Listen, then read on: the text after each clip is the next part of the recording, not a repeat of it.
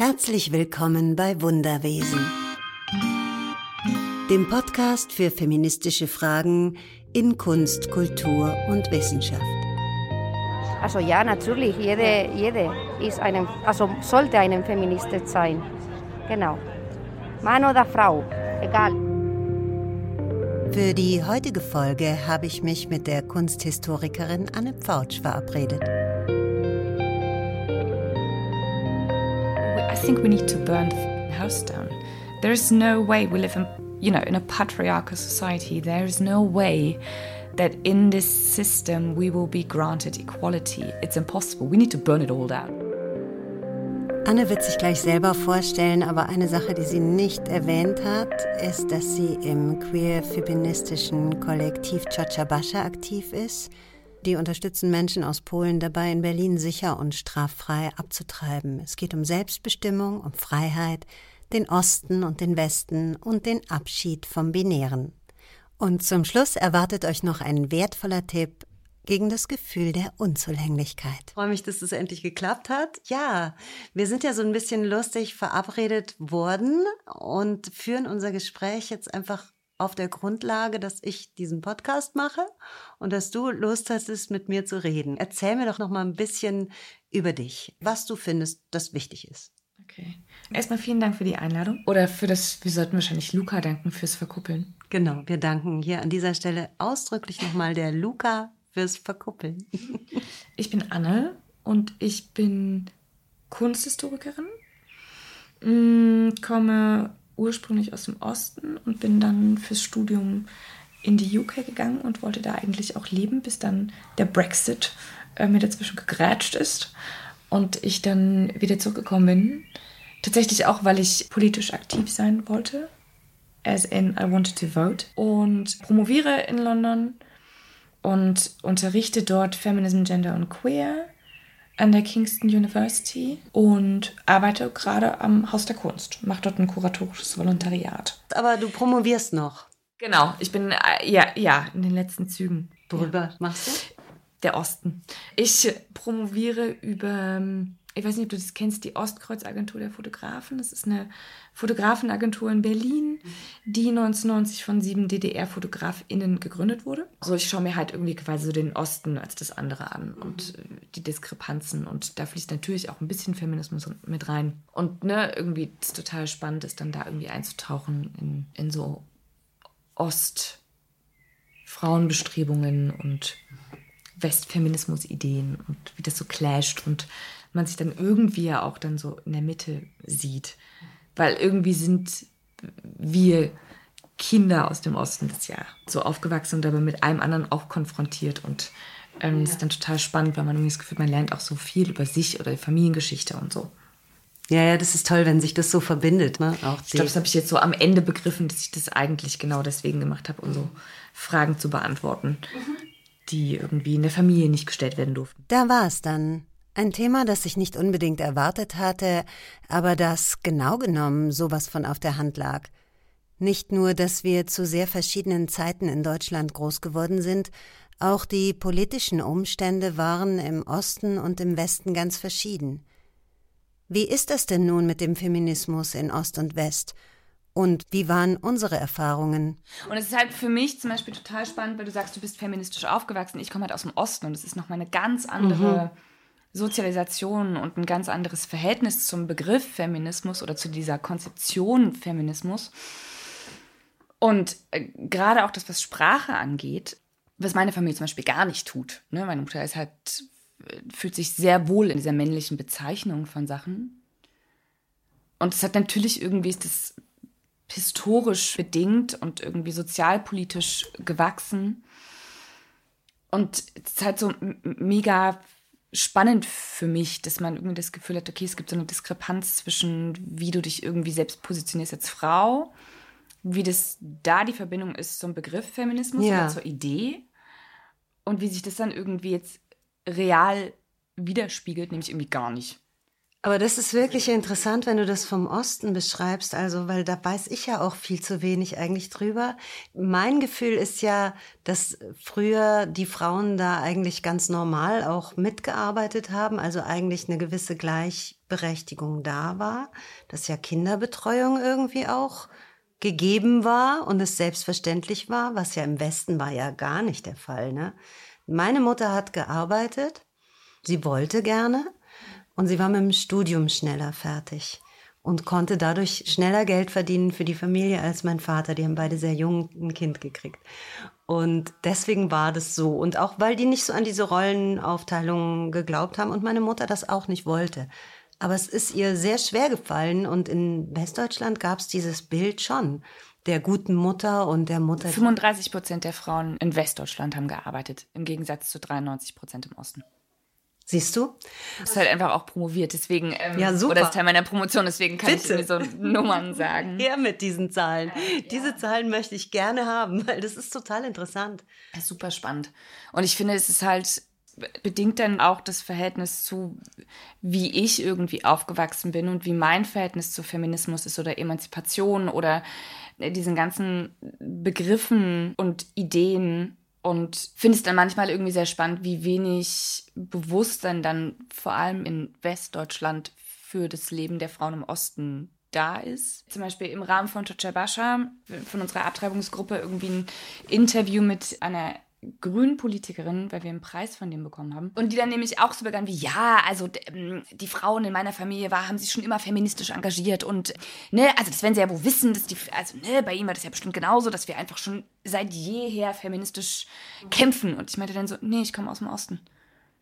Meine Familie musste nie für das Recht auf Abtreibung kämpfen. Weil es war da. Es gab's da. Ja. Und es war quasi der heftig umstrittenste Punkt auf der Wiedervereinigungsagenda. Und die Frauen im Osten haben verloren, mussten das Recht abgeben. Und ich dann meinte so, es gibt gewisse Dinge, die sie einfach nicht als universal voraussetzen können, weil es einfach Menschen in Deutschland gibt, die eine andere Sozialisation ja. hatten, ja. haben. Ja, wie war das eigentlich mit Ost und West und der Abtreibungsfrage?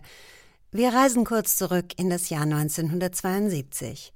Im Westen legte das Familienrecht noch fest, dass die Ehefrau für die Haushaltsführung zuständig ist, soweit das mit ihren Pflichten in Ehe und Familie vereinbar ist. Klare Priorität. In der DDR gab es einen Freitag für die arbeitenden Frauen, an dem sie ihre häuslichen Pflichten erledigen durften. Soweit, so ähnlich. Ich glaube, so, es wird ja ganz oft von dieser Dreifachbelastung der Frau gesprochen, ne? dass irgendwie die, die Frau als Mutter, als Arbeitskraft und auch als Haushälterin. Mhm. Also klar, es gab dann irgendwie einen, ähm, einen Freitag im Monat. Das war der Putztag. Im Osten gab es am Freitag den Putztag. Nee, es gab einen Fre also, ich, also einen Tag. Ich, ich weiß, frag mich nicht, was das für ein Wochentag war. Aber es gab quasi so einen Freitag. Ah, einen freien Tag, wo die Frauen nach Hause geschickt wurden und dort arbeiten durften. Genau. So irgendwie das Patriarchale ähm, wurde ja trotzdem irgendwie aufrechterhalten. Und es wurde erwartet, dass die Frau das irgendwie hauptsächlich tut. Auf beiden Seiten noch ein Stück Weg zur Gleichstellung der Geschlechter. Aber es brodelte in Europa. 1971 bekannten prominente Französinnen, unter anderem Jeanne Moreau und Catherine Deneuve, ich habe abgetrieben und ich fordere das Recht für jede Frau. In der BRD zogen 374 Frauen mit der berühmten Aktion im Stern nach. Und wo haben die denn eigentlich abgetrieben? Erstaunlicherweise in Polen und in den Niederlanden. Dann fliegt noch eine berühmte Tomate und die zweite Welle der Frauenbewegung kommt in Schwung, also im Westen. Eine zentrale Forderung war die Abschaffung des Paragraphen 218. Die Möglichkeit einer Fristenlösung wird im Westen diskutiert, da die Rechtsprechung damals ein bis fünf Jahre Freiheitsstrafe für einen Schwangerschaftsabbruch androht. Die es sich leisten konnten, reisten ins Ausland. Viele Frauen nahmen illegale Abtreibungen vor. Das war nicht nur medizinisch gefährlich, sondern auch psychisch eine enorme Belastung. Es war ja eine Straftat, über die sie mit niemandem sprechen konnten.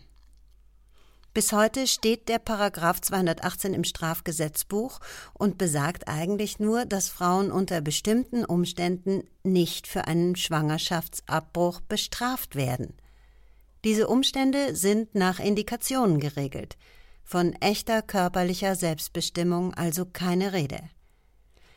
Die DDR hingegen hat 1972 eine Regelung zum legalen Schwangerschaftsabbruch verabschiedet, in der Frauen selbst über einen Abbruch in den ersten zwölf Wochen der Schwangerschaft bestimmen konnten.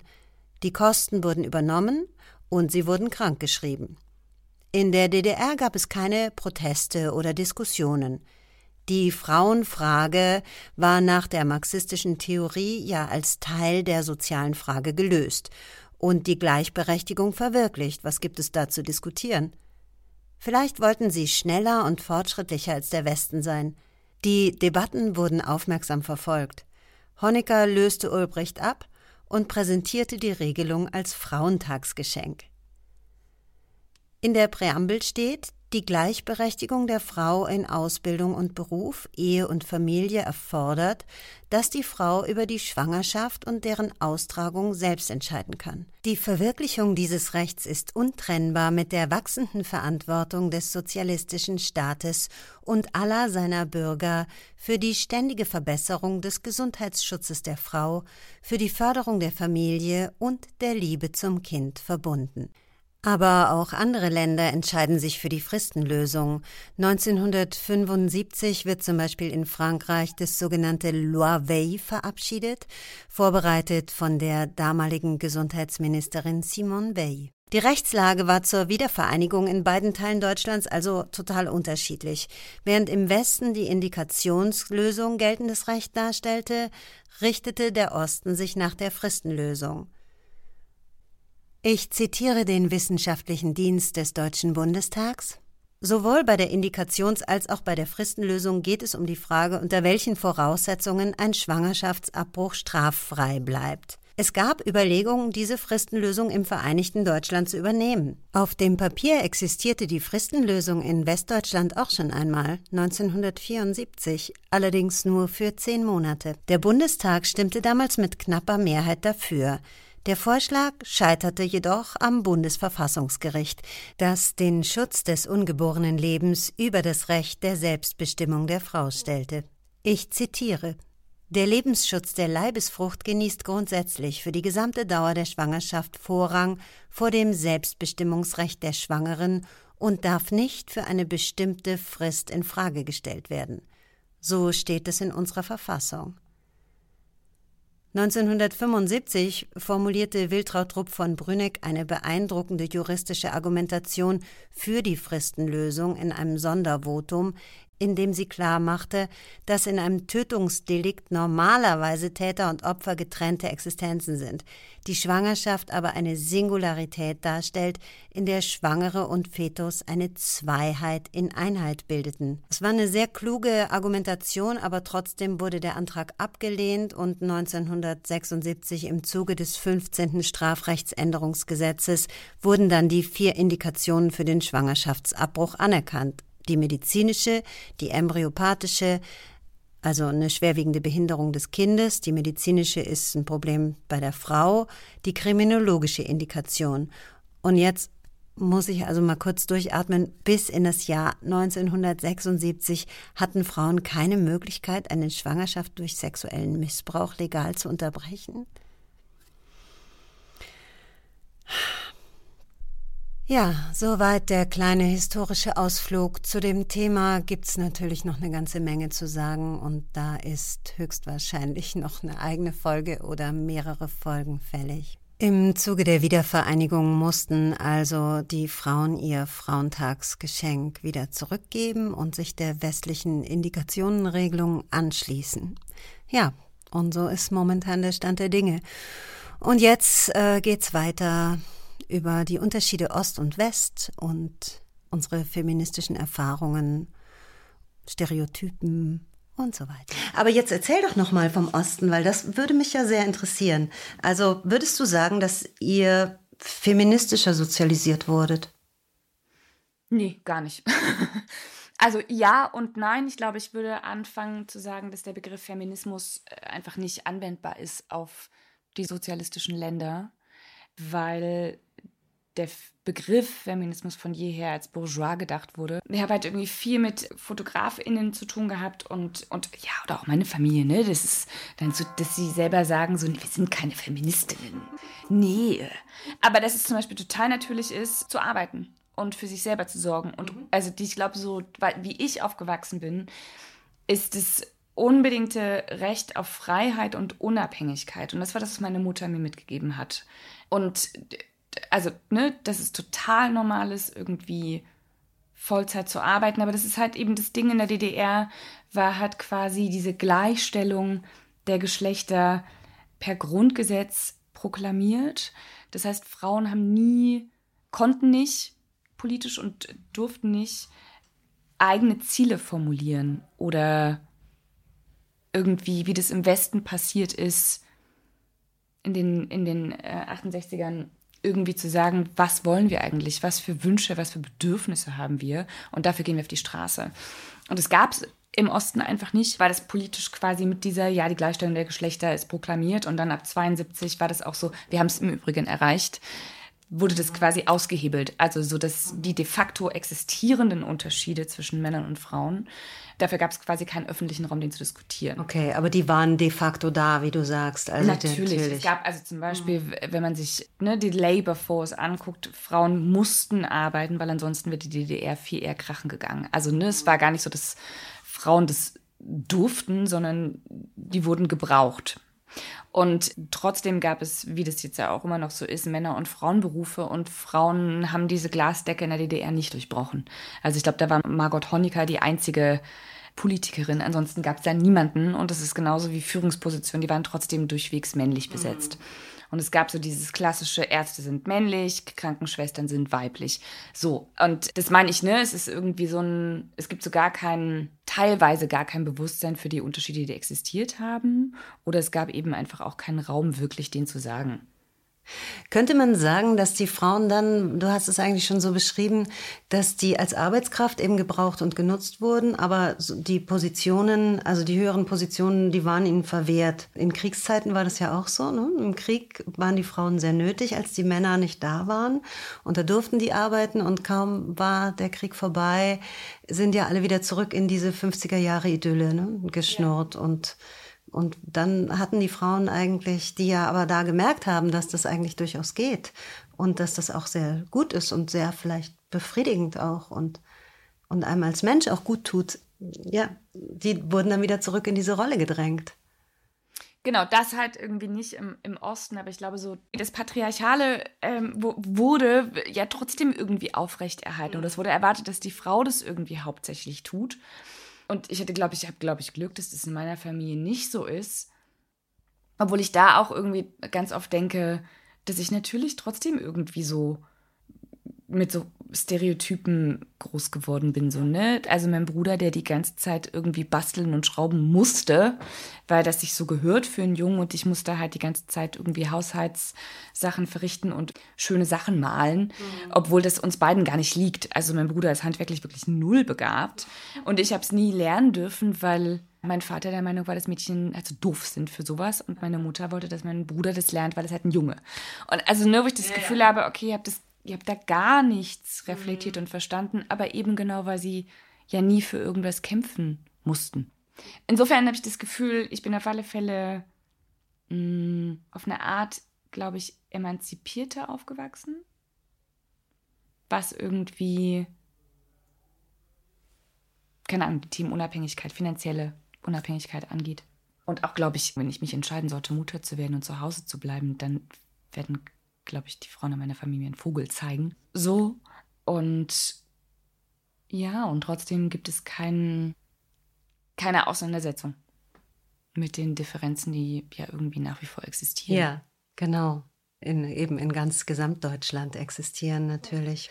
Und ich finde, es ist ja so ein bisschen, wenn ich dann jetzt so anfange, wieder genauer hinzuschauen, es, es sprießt ja alles so wie die Pilze aus dem Boden. Ne? Und da gibt es so viel. Ich finde, es gibt so viele Themen, die wirklich zu diskutieren sind und die auch so unterbewusst wie so Strömungen durch unsere Gesellschaft halt durchlaufen. Und selbst wenn ich jetzt sage, ich bin auf eine Art feministisch aufgewachsen, insofern, als ich eben basteln durfte mit Fischertechnik, mein Vater das sogar ganz toll fand, diese Rollenbilder so aufzubrechen, aber es war auch von ihm ein bisschen gesteuert. Das war eher so ein 70er Jahre Entwurf, wir machen das jetzt mal ganz anders. Und war, ging aber auch sehr stark, war auch sehr patriarchal eigentlich auf eine Art. Ja, wir leben einfach in einer patriarchalen Welt in einer patriarchalen Gesellschaft und ich habe manchmal irgendwie so das Gefühl, da muss ich wieder dran denken, ich äh, habe Gender, ähm, also Feminism, Queer und Gender in ähm, Großbritannien an der Uni unterrichtet. Und meine Studierenden haben dann am Ende des Seminars mir gefragt, so, ja, darf ich noch mal kurz sagen, wie ich Feminismus verstanden habe, weil ich weiß es nicht so. Und dann hat sie was gesagt und dann meinten die so, ja, ist das denn okay, das so zu verstehen? Und dann war ich so, well, I'm a materialist feminist. Und dann guckten die mich alles an und waren so, well, what's that? Und ich war so, well, we, I think we need to burn the fucking house down. There is no way we live in, you know, in a patriarchal society. There is no way that in this system we will be granted equality. It's impossible. We need to burn it all down. Und ich dann auch meinte, ich bin dafür irgendwie schon zu alt, weil ich bin Teil des Systems, ich arbeite an der Uni, aber ihr seid irgendwie Anfang 20, macht eine fucking Revolution. So. Und ich das manchmal irgendwie auch spannend finde. Ich ne, komme halt irgendwie aus Berlin und bin da in meiner Bubble gewesen. Und da gendern wir zum Beispiel alle. Und ich find, bin da manchmal so irritiert davon, wenn Menschen das nicht tun. Oder, also, und zwar vor allem hierher zu kommen und irgendwie zu merken, ah ja, ist schon irgendwie, meine Bubble ist irgendwie sehr privilegiert in Berlin, weil natürlich, klar, wir denken, wir beschäftigen uns sehr viel mit diesem Thema aus ganz unterschiedlichen mhm. Gründen. Aber es ist irgendwie so Teil unseres Lebens und dass man dann das Gefühl hat, na klar wird man dafür dann irgendwie sensibler und irgendwie revoluzermäßiger. Oder so, ich weiß es nicht. Ja, ich, ich weiß es nicht, wo mein Weg noch hinführt, aber ich schwanke auch irgendwie so zwischen. Und da kommt dieses Yoga wahrscheinlich auch noch dazu, dass ich denke, da muss es einen anderen Weg geben. Da muss es noch einen Weg geben, wie man das mit Ahimsa hinkriegt. aber keine Ahnung, äh, wie das wirklich funktioniert, weil die Widerstände sind schon sehr groß. Gerade in meiner Generation, also Leute über 50, die sind echt hart zu knacken da. Also, und wir sind halt so auch nicht aufgewachsen. Eine Freundin von mir zum Beispiel, mit der habe ich dann auch geredet und die sagte so, ja, aber natürlich sage ich, ich gehe zum Arzt, auch wenn es eine Ärztin ist. Und dann sage ich, ja, aber das ist doch dumm. Das ist doch eine Ärztin. Sag doch einfach, du gehst zur Ärztin. Ist doch in Ordnung, ist doch eine Frau. Dann sag es doch auch. Aber ich weiß, meine Tante hat irgendwie auch, da hat sie noch gearbeitet und war so, ja, ich bin halt Bibliothekar. Und ich war so, in. Und dann war sie, ach ja, du wieder mit deinem Gender da. Und ich war halt echt so, dass ich meinte, ja, aber, also, aber mach dich doch selbst nicht so unsichtbar. Ja. Und es ist natürlich, na klar, wir sind ganz anders damit irgendwie aufgewachsen.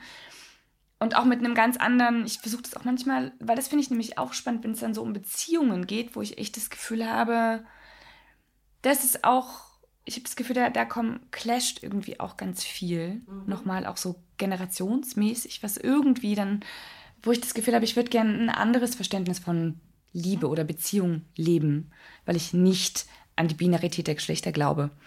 Und ich, keine Ahnung, keinen Mann brauche, damit ich mich als Frau irgendwie abgeholt, geliebt, gesehen werde und ich diesen ganzen kulturellen Ansprüchen an die Rolle Frau halt einfach irgendwie widersetzen möchte. Mhm. Und ich da ganz oft irgendwie auf Widerstand stoße in meiner Umwelt, Manchmal auch in mir selber, weil klar, wir sind so sozialisiert, es geht halt nun mal irgendwie nicht alles so leicht, ne? Mm, aber dann zum Beispiel auch mit meinem Partner, der dann sagt so, siehst du das gerade wirklich so oder siehst du das nur so, weil du anti sein willst, weil du irgendwie mhm. gegen den Strom schwimmen möchtest? Mm, das ist ganz schön, sich da immer wieder so abzuholen. Aber für mich spielt das alles irgendwie so mit rein und ich das Gefühl habe, ich muss da so oft gerade bei meiner Familie zum Beispiel irgendwie erklären, dass ich nicht in der Beziehung bin, weil ich in der Beziehung sein will, weil ich mich sonst einsam fühle oder das Gefühl habe, ich werde dem gesellschaftlichen Erwartungen nicht gerecht oder so. Das ist, ja, ich finde es manchmal irgendwie sehr spannend, darüber nachzudenken, wohin entwickeln wir uns als Frauen So, und, und wie kann man das irgendwie aufbrechen, verändern? Total. Und gerade was du sagst mit den Erwartungen, das, das sitzt ja total in den Köpfen drin. Ne? Und sich davon frei zu machen, ist ja auch gar nicht so einfach. Und das wäre ja so schön, wenn wir dann wirklich an den Punkt kommen, wo man sagt, ich bin mit den Menschen, mit denen ich zusammen bin, zusammen, weil ich mit den Menschen zusammen sein möchte und nicht, weil irgendwer von mir irgendwas erwartet oder weil irgendjemand erfunden hat, dass wir in einer Paarbeziehung einfach generell als Spezies jetzt mal glücklicher sein sollen, sondern ich bin deswegen, weil ich mich für diesen Menschen entscheide, lebe ich mit dem und dann kann ich den auch heiraten und dann kann ich machen, was ich will und kann trotzdem Feministin sein oder was auch immer ich gerne sein möchte. Ja. Aber ja, ich merke, dass ich da selber ganz oft an so Grenzen gerate, wo ich dann mich auch selber frage, bin ich gerade anti, weil ich anti sein will oder wo stehe ich eigentlich gerade und glaube ich dem, was ich da irgendwie proklamiere? Aber meinst du nicht auch, dass es zu dem Prozess gehört, auch mal radikal anti zu sein? Das ist doch, glaube ich, wichtig. Voll.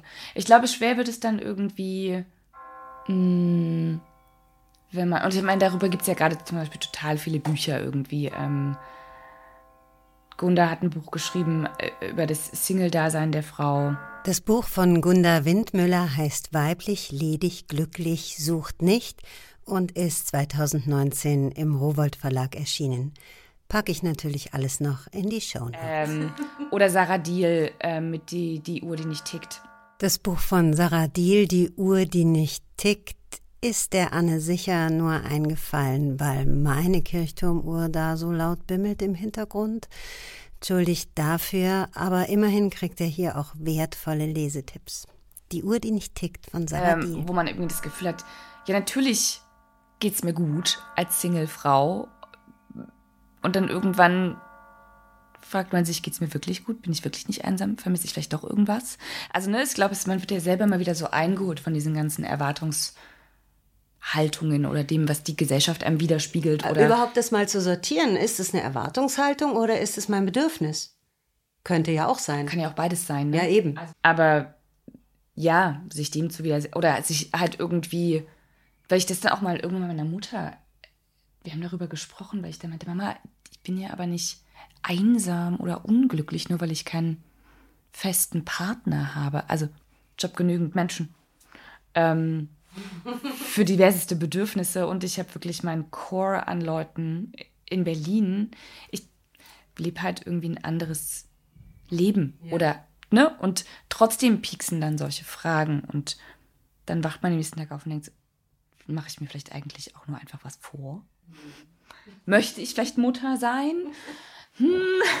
So, und ich finde das halt manchmal irgendwie so spannend und ich habe das Gefühl oder die Hoffnung, dass sich da gerade sehr viel verändert mit der neuen Generation, die irgendwie so queer, Climate Activist, dass halt da so ganz viel gerade sich so im Umbruch befindet, was politisch nicht wieder gespiegelt wird. Aber ich habe das Gefühl, da kann ist gerade so sehr viel am Brodeln. Ich finde das auch und ich finde das total spannend und beobachte das ehrlich gesagt mit Genuss und denke mir, wie toll ist das denn eigentlich? Ob das Präfixspiel dazu was beitragen kann, sei mal dahingestellt, aber jetzt ist es wieder Zeit für ein Standardspiel, das Präfixspiel oder nach meiner Lehrerin aus der 4a, die uns alle sehr gequält hat und immer gesagt hat, das kann man auch auf Deutsch sagen.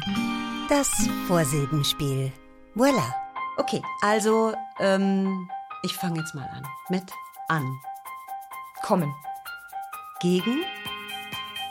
Spielen. Vor. Setzlich. Zu. Zurück.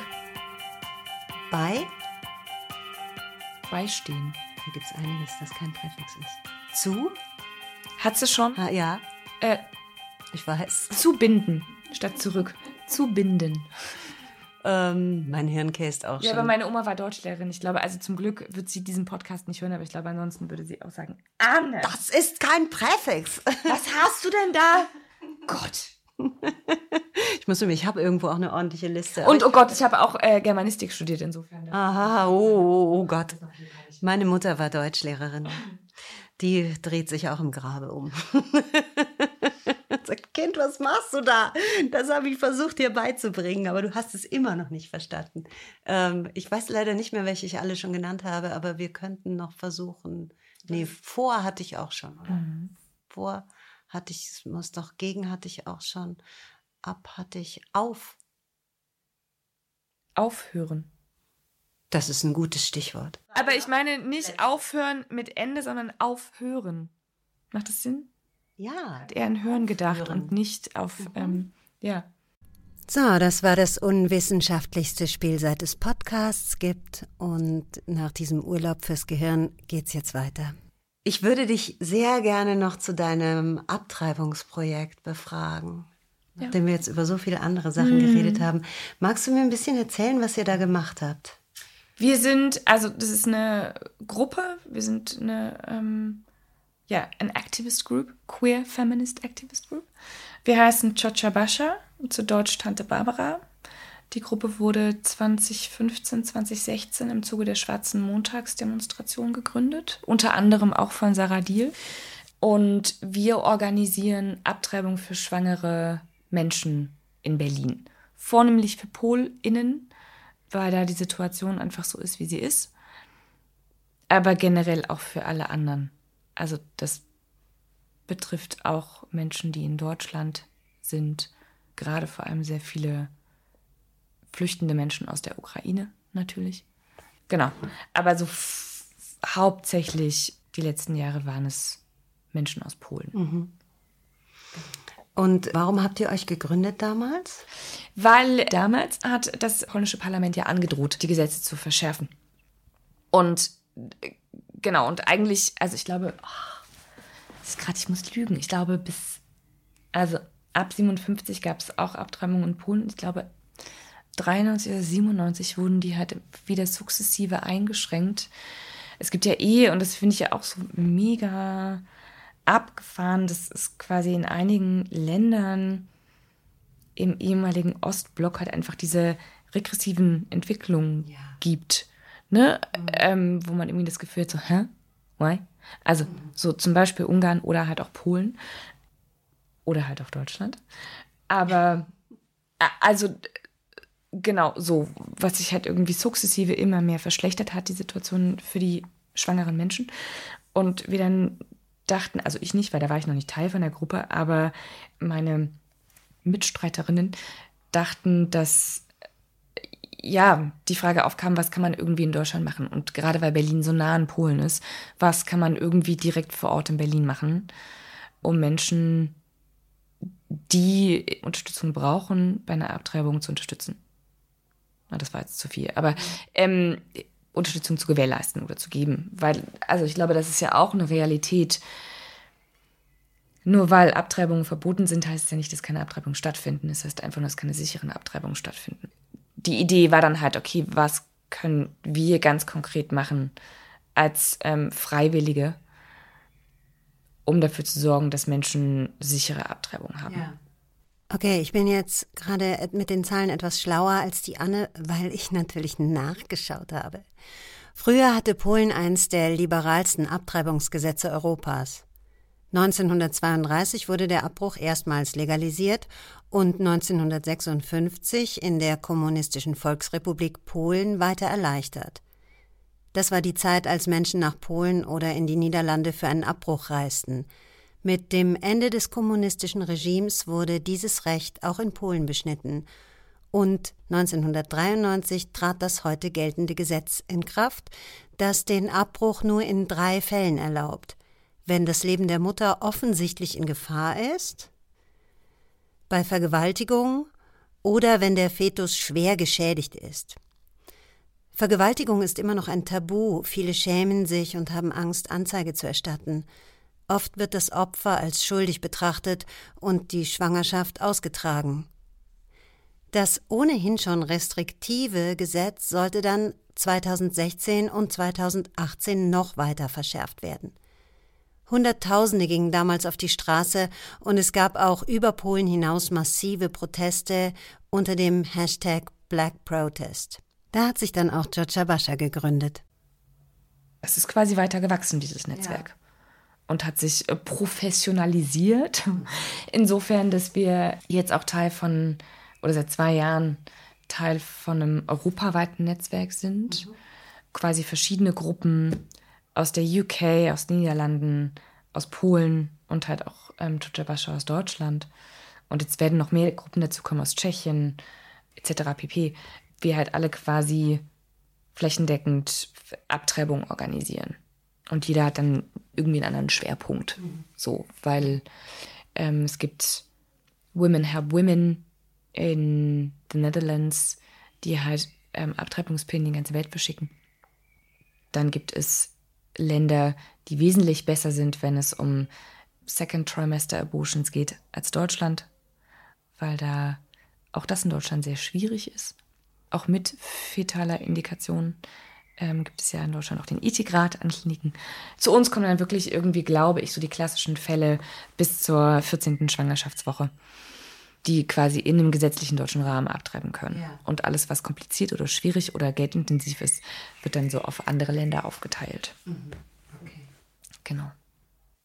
Und gab es da irgendein Erlebnis, wo du sagst, das hat dich sehr berührt oder geprägt? Ähm, was mich überrascht hat, als ich angefangen habe, mit der Gruppe zu arbeiten, ist, dass der Großteil der Menschen, die uns kontaktieren, tatsächlich schon Mütter sind. Das war was, was ich nicht wusste. Also weil es ja auch wieder ne, medial geformt, was ist das Bild von Menschen, die Abtreibung brauchen, eher so eine Teenager-Schwangerschaft oder so und nicht irgendwie die, keine Ahnung, ein 30er-Mutti mit zwei Kiddos oder drei. Das hat mich dann kurz irritiert. Und ich glaube, vielleicht wird man auch noch mehr feministisch oder man wird feministischer, ähm, wenn man irgendwie Teil dieser Gruppe ist und sich irgendwie engagiert oder ich habe das Gefühl, dass sich auch irgendwie mein Verständnis nochmal verändert hat und ich mittlerweile einfach, ja, glaube, es ist ein fundamentales Menschenrecht. Und ich darüber dann auch irgendwie nicht mehr diskutiere und es mich nervt, wenn Leute irgendwie von Frauen sprechen. Ich denke so, es sind Menschen. Es sind nicht nur Frauen, die schwanger werden können, es sind Menschen, so. Ähm, ne, so dieses How aware are you with the topic? How do you, gerade mit Interviews, what questions do you ask? Worauf will man hinaus? Ne, jetzt ist natürlich gerade wieder der Sensationsjournalismus schlechthin unterwegs mit, können Sie uns eine Ukrainerin geben, die irgendwie vergewaltigt wurde und jetzt abtreiben muss? Wo man echt denkt, Leute, also wer stellt denn solche Fragen? Ja das ist so, oder, ne, und es gibt ja auch irgendwie, wo man dann irgendwie denkt, ja, es gibt so Unterschiede mit, wer darf Abtreibung haben, wer darf keine Abtreibung haben. Was ist berichtenswert, was ist nicht berichtenswert. Und dann ist nämlich eben auch irgendwie die dreifache Mama, die sich gegen ein viertes Kind entscheidet, halt eben nicht so wichtig wie ähm, oder weniger oder weniger interessant oder passt weniger ins Bild, was man vermitteln will, als irgendwie die sexual traumatisierte Frau so. Und das ist schon irgendwie echt ähm, spannend. Zu, zu, also auch für mich zu sehen, wie ich meine Einstellung verändert habe, weil ich das Gefühl habe, es ist, it's my body, it's my choice. Mhm. And everyone should have the same choice. Und dass es dann auch geht irgendwie auch über dieses Feministische und auch über Abtreibung am Ende irgendwie hinaus, sondern irgendwie dieses, wie unterstützen wir uns eigentlich gegenseitig? Weil wenn man das so denkt, my body, my choice, dann geht da ganz viel mit rein. Ne? Also angefangen irgendwie von Transsexualität. So, wie wenn oder, oder gibt es die Möglichkeit in Deutschland selbstbestimmt ein Leben zu führen, selbstbestimmt Entscheidungen zu treffen? Ähm, und dann, glaube ich, bin ich da wieder bei so einem queeren Ding von we all need to support one another. Ähm, weil es sich am Ende alles gegen das patriarchale System richtet, in dem wir leben. Aber ja, ähm, und glaube ich auch festzustellen, dass ganz oft hinter diesen Abtreibungsgeschichten gar nichts Spektakuläres steckt, sondern dass es einfach irgendwie sehr Banales. Und ich mich dann, ich dann manchmal denke, wow, wie viel musstest du irgendwie jetzt auf dich nehmen? Einfach nur, weil du es nicht willst. Mhm. So. Und ich, ja, das, also keine Ahnung, ich hoffe, dass wenn ich in einer Situation bin, in der mir ähm, der Staat verbietet, selbstbestimmt über mein Leben zu entscheiden oder mein Körper, dass es Menschen gibt, die mich unterstützen, das ja. trotzdem zu tun. Und ich glaube zum Beispiel aber nämlich auch da, ne, wenn ich irgendwie dann so an Frauen aus dem Osten zurückdenke, die das Recht halt einfach hatten, die darüber gar nicht nachdenken mussten. Mhm. Der Feminismus hat ja eine relativ bewegte Geschichte. Wie würdest du das für deine Generation einordnen? Bei mir kam es irgendwie spät. Ich glaube, das ist auch was, was ich an der jungen Generation irgendwie echt bewundere. Die fangen so locker zehn Jahre vor mir an. Und ich glaube, für meine Generation ist dann schon so dieses, also ne, ich rede jetzt hier irgendwie vor allem von ostsozialisierten Menschen, die aber postsozialistisch aufgewachsen sind, weil wir dann doch zu jung waren, um noch so richtig viel von der DDR mitzukriegen. Aber natürlich unsere Erziehung sozialistisch geprägt war und wir aber im Kapitalismus aufgewachsen sind und damit irgendwie alle Möglichkeiten hatten. Und ich glaube schon, dass uns so Fragen umgeben von, was ist denn die Frau im 21. Jahrhundert? Und wie können wir irgendwie mit, wir haben alle Möglichkeiten, auf uns liegen auch irgendwie alle Hoffnungen, weil wir halt so die erste Generation dann sind. Also nicht die erste, aber halt, also wenn ich mir jetzt meine Eltern anschaue, dann schon das Gefühl, dass so quasi, sagen wir so, die erste Generation, die irgendwie dann eher im Kapitalismus aufgewachsen ist als in der DDR, auf denen dann schon auch echt viele Hoffnungen lagen, was so Education angeht und Reisen und, ne, also meine Mutter, die dann meinte, Anna, als ich 1990 die Wende kam, hatte ich anderthalb Kinder. Also, so war mit meinem Bruder schwanger und die war so, schau dir an, was du in meinem Alter schon gemacht hast, wo du überall warst. Und ja, da muss ich schon sagen, dass ich ein bisschen neidisch bin. Ne? Und, und so meine Mutter hat mich mit 23 bekommen. Das war zu DDR-Zeiten schon spät. Ähm, ja, die waren alle so jung, gell? Also, ne, ich glaube, so dieses Suchen und Finden von, was ist die kulturell erwartete Rolle von uns? Was ist das, was wir eigentlich wollen? Was ist das Angebot, was da ist. Und wie sehr kämpfen wir irgendwie dazwischen? Ne? Also es ist irgendwie auch so im, im Zuge von Me Too. Und ich weiß noch, dass ich am Anfang irgendwie mit, da war das gerade irgendwie frisch ein Tag alt und wir dachten so, was ist denn das schon wieder für ein neuer Scheiß, der irgendwie aus der US kommt? Und dann rollte das so über uns alle drüber und dann waren wir so, ah ja, eigentlich ist richtig wichtig. Eigentlich ist richtig, richtig wichtig. Ja, okay. Wir müssen irgendwie alles revidieren. Und ich dann im Zuge von MeToo wirklich angefangen habe, mal darüber nachzudenken, wie sind denn meine sexuellen Erfahrungen? Und wie viel habe ich mir eigentlich schön geredet? Und mit wie vielen Menschen hatte ich oder habe ich Sachen getan, weil es einfacher war, sie zu machen, als Nein zu sagen, aufzustehen, zu gehen. Und ne, das sind so Dinge, mit, also mit diesen Fragen bin ich nie aufgewachsen. Und das sind, also ich glaube, so MeToo hat auf uns nochmal irgendwie einen ziemlich krasse, krassen Einfluss gehabt. Im Sinne von, wie bewerten wir eigentlich Dinge? Wie sprechen wir über Dinge, für die es keinen Raum gibt? Und was für Freiheiten nehmen wir uns? Und wie lernen wir diese Freiheiten zu formulieren oder Wünsche zu formulieren?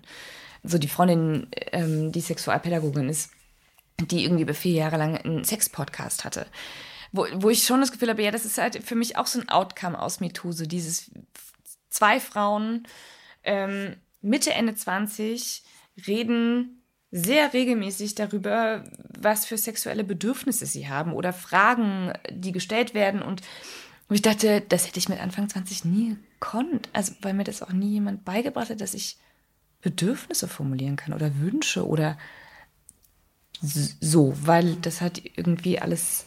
Also insofern glaube ich, das, was uns irgendwie umgetrieben hat, wenn ich irgendwie so Caro und mich anschaue, dann schon dieses von dem passiven, von der passiven Rolle, mit der wir irgendwie aufgewachsen sind, das in was Aktives zu verwandeln und aktiv zu gestalten, was für ein Leben wir leben wollen.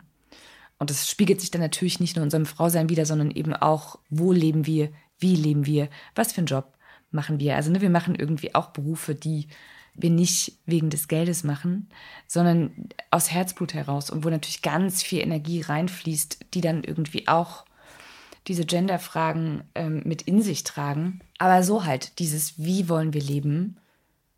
Was für Menschen wollen wir um uns herum haben? Was für eine Bubble bauen wir uns selber, die irgendwie in solchen Fragen progressiv ist? Und ich glaube, sowas halt, dass man irgendwie das Gefühl hat, es gibt da so eine ganz große mh, dann doch Community in diesem selbstgewählten Leben, wo man irgendwie so Ressourcen herbekommt oder irgendwie so sich Energie herziehen kann. Ja, ich hoffe auch, dass das die Strukturen dann irgendwann verändert, ne? weil also es müsste ja das sein, was als nächstes dann passiert. Aber schauen wir mal, was in 20 Jahren so ist dann. Hoffentlich, ja. Auch interessant ist unser Gespräch, das ja sogar keinen Ausgangs-, also keinen richtigen, nur so feministischer Podcast, ja. Feministin, ja. so ähm, queere Feministin, dass das so einen Kreis gemacht hat auch. Ja.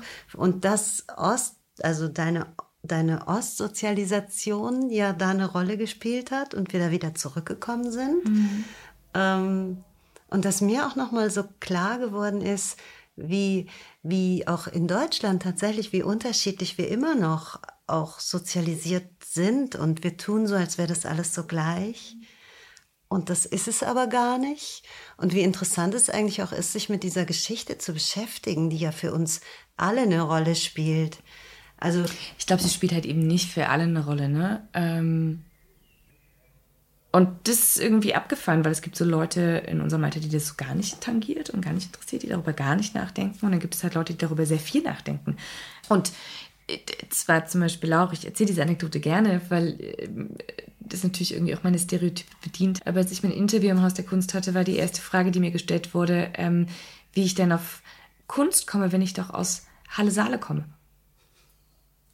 Und ich dann auch dachte, das ist ja 2022, also für, oder es war 21 damals, aber ich dachte so, ja, für alle Menschen, die äh, proklamieren, dass Deutschland gleich ist, ist da ähm, das, das ist ja, dass es nicht ist. Also das ist ja eine Frage, ist ja, ich bin ja, mir fällt ja, ja der Unterkiefer runter, genau, das ist ja Wahnsinn. Aber das ist, aber, und es ist halt irgendwie so wahnsinnig spannend, weil ich dann irgendwie dachte, ja, ich bild mir das gar nicht alles ein. Das ist wirklich ja. da. Aber so, ne, also wenn man ja auch manchmal, das habe ich ja auch dann in meiner Doktorarbeit gehabt, dass ich das Gefühl hatte, so, ich werde so wahnsinnig. Weil wenn man dann so Literatur aus den 90ern liest, man so Schaum vor dem Mund hat und irgendwie dann natürlich dann auch nochmal anders geschult ist und auf alles irgendwie drauf schaut. Ja. Und dann auch irgendwie denkt, Gott, ich werde wahnsinnig. Ich werde einfach wirklich wahnsinnig, wenn ich irgendwie jetzt mit diesem Schuhkartonblick irgendwie durch die Welt laufe und ich werde auf alle Fälle echt nicht glücklich.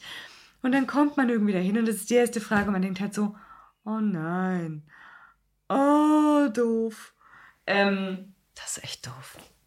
Voll. Und wir haben das super gut geklärt, so, ne? Ja. Ähm, also ich habe dann auch sehr patzig reagiert und habe dann aber auch das irgendwann in einem späteren Gespräch nochmal angesprochen. Ähm, aber ja, wo man irgendwie das Gefühl hat, da ist so ganz viel irgendwie mit, wie stellt man sich auf, wie, ne, also wie ich das Gefühl hatte, mhm. wieder, da musste ich noch mehr ähm, an mir arbeiten oder mehr Courage aufbringen, als nur irgendwie zu sagen, ich bin jetzt eine Frau und ich ähm, fühle mich gleichwertig den Männern in der Gesellschaft, sondern da musste ich auch sagen, ich bin Ostdeutsch und ich fühle mich äh, nicht gleichwertig, aber ich tue so, als ob ich gleichwertig bin. Ähm, und so, um dann halt irgendwann dahin zu kommen, zu sagen, so, ja, nee, ich bin anders. Und ich, äh, I don't adhere to the German stereotypical image. Ja. Ich finde es so interessant, weil eigentlich diese ganzen Stereotypen, die erfassen eigentlich niemanden, also um genau zu sein. Ne? Das ist so ein Bild, wo sich jeder unzulänglich und jede unzulänglich fühlt. Und jeder Mensch hat wahrscheinlich eine ganz andere eigene Geschichte, wo er genau diese Gefühle hat, die du jetzt für dich beschreibst.